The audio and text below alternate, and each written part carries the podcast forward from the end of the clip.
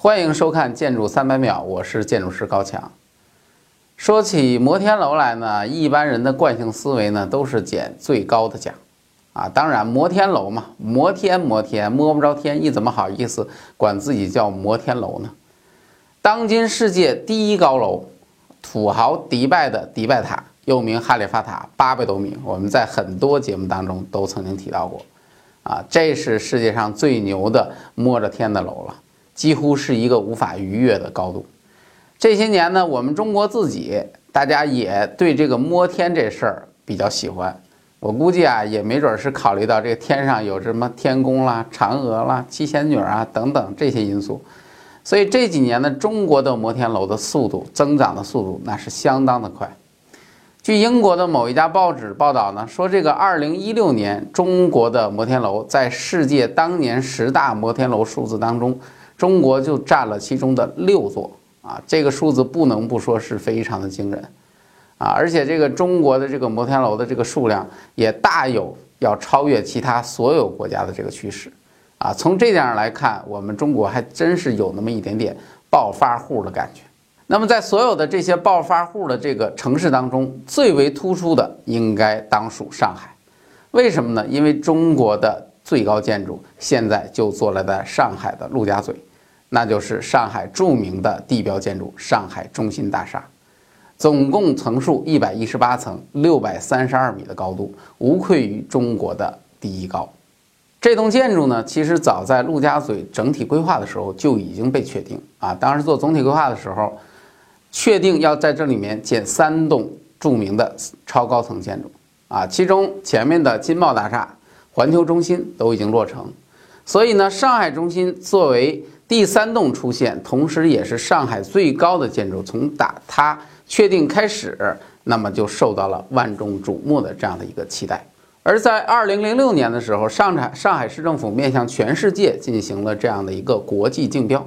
啊，邀请大家来设计上海的乃至中国的这个地标建筑，啊，结果呢，一大堆的公司都参与了这次的竞标。上海市政府呢，也请了一堆的建筑专家，组成了专业的陪审团。啊，最后经过一顿惨烈的厮杀 PK 啊，那么从九家到四家，最后到推荐了两家单位，这两家单位分别是福斯特和这个甘斯勒，啊，那么最后令人非常意外的是，甘斯勒的龙塔龙形建筑方案最后击败了福斯特的那个尖锥啊，那个竹笋啊，获得了这次的设计权。说到这儿，很多朋友可能会说，你不是在开玩笑吧？干死了，干死了，不是一个以室内设计而著称的设计公司吗？怎么在这次的设计当中，他能一路过关斩将，先后击败了 SOM、KPF，乃至于像福斯特这样世界上大名鼎鼎的建筑事务所呢？这难道是一个奇迹吗？还是一个什么原因呢？其实大家没有什么可意外的。实际上这件事情归根到底说明了一个问题：二十一世纪什么最重要？人才最重要。因为甘斯勒他搞到了一个旷世奇才，这哥们儿太牛了。这哥们儿是一位来自美国的建筑师，他的名字叫做斯特拉巴拉。拉巴拉大叔是很厉害的，在世界的高层建筑界，他非常的著名。为什么呢？因为他设计了迪拜塔，他还设计了著名的南京的紫峰大厦。啊，这两栋建筑都是当今世界排名在前十的，当然最著名的是迪拜塔，排名在第一。这两个建筑都是拉布拉大叔在他前任的公司 SOM 的时候做的，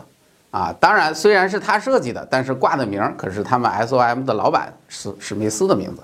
啊，话说这个史密斯同志也是，啊，不太地道，那么没有把这个名气给到拉布拉，但是呢，实际上是他做的设计，那么也许正是因为这个原因，拉布拉出走 SOM，结果被甘斯勒给挖走了。那么在这次的 PK 当中，他击败了他的老东家，获得了这次设计上海第一高楼、中国第一高楼乃至世界第二高楼的这样的一个设计机会。那么拉巴拉大叔到底设计了一个什么样的方案呢？啊，这个方案就是以龙造型为基础的这样的一个龙塔方案，整个建筑是一个像螺旋上升的一个扭曲的造型。啊，很多朋友可能会说：“哎呦，这个大叔还真是厉害。”这就把中国的文化跟高层建筑的设计结合在了一起，实际上不是这样的。后来有记者呢采访拉布拉大叔，大叔的解释是说：“哦，我的设计初衷吧，啊，我的设计初衷是为了解决风阻问题，啊，为什么要解决风阻问题呢？因为高层建筑我们都知道，在高层建筑的顶端，风的力量相当之大。上海中心大厦就更不用说了，一个很简单的一个例子来证明，就是上海中心大厦上面做了几十个风力发电机，啊，就是因为风大，它利用这个风大来做发风力发电机，用风力发电机发出来的电来为上海中心大厦来做它的一个供电的一个需求。由此就可以看到，实际上这个风阻是很可怕的。那么拉巴拉大叔呢？他在做这个设计的时候，他考虑曲线型的建筑更容易规避这种风阻的这种力量啊。实际上这是空气动力学的一个原理。我们知道跑车的造型嘛，都是那种流线型啊，这样就可以减少风阻。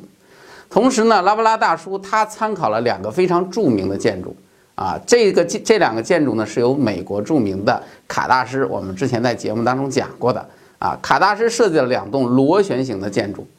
一栋呢是位于瑞典的马尔默旋转大厦，和位于芝加哥的螺旋塔。这两个建筑都是螺旋上升的，远远一看就像咱们电钻的那个钻头一样啊，非常的有趣。但实际上呢，这两个建筑都是经过科学的论证，论证到最后，就是它这种螺旋形的曲线是可以有效的减轻风阻的。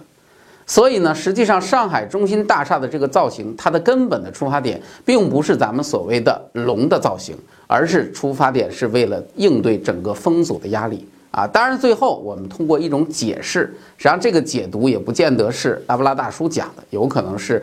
深深的熟悉中国文化的人为它赋予的一层新的含义罢了。除了这个风阻的问题以外呢，上海中心大厦还有一点值得一提的，就是所谓的双层玻璃幕墙体系。啊，这个双层玻璃幕墙体系呢，被这个大叔同志解释为暖水瓶原理啊。暖水瓶我们都知道它是双层的，它的这个双层可以有效的达到保温的目的啊。那么把这个原理应用到建筑上，就出现了这种所谓的双层玻璃幕墙。双层玻璃幕墙做出来，当然大家一想，你自己住的家，平时我们都知道，我们都喜欢用这种双层中空玻璃，有的甚至什么三层玻璃。啊，其目的都是为了保温节能。那么双层玻璃幕墙，当然它的效果会更加的明显。但是正是因为有了这个双层的玻璃幕墙，因此呢，在建筑当中其实就出现了很多没法用的空间。什么地儿呢？就是这个玻璃幕墙中间的这个区域。于是呢，建筑师又非常巧妙地把这些空间修改为了空中花园。这样的话呢，上海中心大厦就拥有了九个空中花园。这些花园都是位于双层玻璃幕墙的中心而形成的。那么，因为有了这九个花园呢，整个上海中心就变成了一个空中的一个绿色建筑啊。那么，它就有了非常漂亮的这种称呼，比如说什么垂直城市啦，啊，或者生态城市啦等等一系列的这种名字。总之呢，这个双层幕墙的这样的一个浪费面积的行为，最后却得到了一个很好的诠释。但是说到这儿，我不禁就要说，作为我们这种哎呀平时省吃俭用、谨小慎微的建筑师，看到这样的一个设计，我们只有羡慕、嫉妒、恨的份儿了。因为这实在是一个土豪的行为，这实在是太浪费面积了。这么多的花园，在陆家嘴那样寸土寸金的地位地那那样的一个地方，如果把那些面积都改成办公室，那能卖多少钱？啊，所以你不得不承认，上海中心大厦实在是一个非常非常土豪的大厦。土豪的结果，当然就是这栋建筑造价非常的昂贵啊，总体的造价达到了一百四十八亿啊。那么除了造价昂贵以外呢，这栋建筑还有一个很大的特点，就是它很结实啊，它的结构体系很有意思。那么这栋建筑呢，它的结构你可以理解为这个金茂大厦加上环球中心。再加上中国尊的一个结合体啊，就像变形金刚一样，这是一个整合的一个结构体系啊。那么上海中心大厦的结构呢，它是在中间有一个核心筒啊，这个核心筒我们都知道是一个几乎近乎于一个实心的一个桶，里面装了什么电梯啊、楼梯啊什么之类的，拿混凝土做的很结实的一根棍儿一个桶。那么在这个桶的周围，它是采用一些巨型柱的一个围合，这个巨型柱呢，在我们的这个中国尊建筑当中也曾经出现。那么这个巨型柱呢，跟这个筒之间呢，它又通过一些巨型的一些行架来进行连接。这些行架无论是在水平方向还是垂直方向，都进行了有效的连接。这样的话，整个建筑就变得非常的结实啊。那么这栋建筑它坐落在上海陆家嘴那样一个淤泥地基的表面，同时它可以承载达到了抗震等级，达到了七级的这样的一个地步，也不愧是号称是中国也是最安全、最结实的建筑之一。除了这些以外，这栋建筑还有一个非常著名的特点，那就是节能。啊，说起这个建筑的节能，我们前面说的双层玻璃幕墙体系，对吧？啊，冬暖夏凉，多舒服啊！啊，可以保温节能。那么还有呢，就是前面说的风力发电机器，对吧？也可以节约电能。另外呢，它在屋顶还弄了一个水池，没事儿呢，收集点雨水，雨水收集完了之后呢，稍微处理一下当中水，拿来冲冲厕所啦，浇浇花啦，也是可以的啊。另外呢，还有一些什么垃圾回收啊、废物利用啊等等一系列，基本上就是属于环保一条龙。当然，这个环保的背后，我们大家明白一个道理：环保的背后就是烧钱啊，没有便宜的环保。所以从这个层面再一次印证了这是一个土豪大楼的一个特点。说完了上海中心大厦它的这些设计特点，我们回头再看看这栋建筑的造型：晶莹剔透的玻璃幕墙啊，旋转上升的这样的一个楼身，非常优美性感的这样的一个曲线，歪打正着的符合了中华龙图腾的一个形象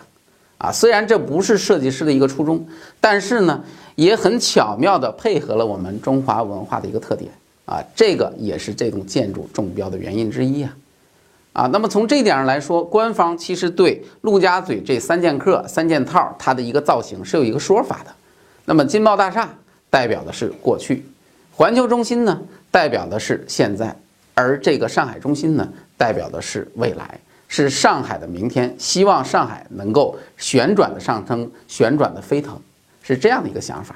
当然，也还民间当中呢还有一些其他的说法。啊，尤其是风水，各种各样的解释非常的有趣啊，什么玉带环腰的地段啊，这个这个聚聚集这种财富的宝地。另外呢，金茂大厦像一个狼牙棒一样，没事儿就跟军刀大楼环球中心干一干。然后现在呢，又出来一个恶龙跟着搅局，把这地方闹得是腥风血雨、乱七八糟。啊，还有一些其他的这种风水的解读，简直是五花八门，非常的有趣，把整个陆家嘴搞得是无比的热闹。尽管上海中心有这么多备受瞩目的内容，有这么多备受争议的说法，但实际上这栋建筑你不得不承认，其实它还是很低调的。它的设计、建成、开业整个的一个过程，相比金茂和环球来的低调的多。它几乎没有做什么特别的宣传啊。当然，这栋建筑本身中国第一高的这个一个名头啊，已经够它宣传了，它也不需要做太多的宣传。但是从另外一个层面上来说，上海中心在设计的时候，其实那个时候迪拜迪拜塔已经有了。那么上海中心完全可以建造一个超越迪拜塔的世界第一建筑。这一点上来说，我们千万不要怀疑我们中国人自己的能力。现在我感觉我们中国没有什么做不到的，啊，那么他没有选择做这个第一，原因是什么呢？我想，第一个原因应该是，毕竟我们陆家嘴是受上海市政府管控的一个地带，你就算是做世界第一，你也得接受控规的管理吧，不能让你无休止的往上建。所以规划在这里面多少还起了那么一丢丢的作用，啊，虽然这个作用很有限。当然，另外一个层面来说呢，我们中国人的习惯，哎呀，枪打出头鸟嘛，其实当第一也没什么好处，那么引人注目，很容易出事儿的。所以和气生财才是我们的根本的道理，所以这一点上来说，应该是我们中国人性格的一种体现吧。总之，对比上海中心的各项条件，说它低调也好，说它这个内敛也好，总之它还是一个不折不扣的土豪。啊，这个土豪的这个低调，我们这种穷人是没法理解的。那么今天，当你站在外滩，远远的去眺望陆家嘴的这个建筑群。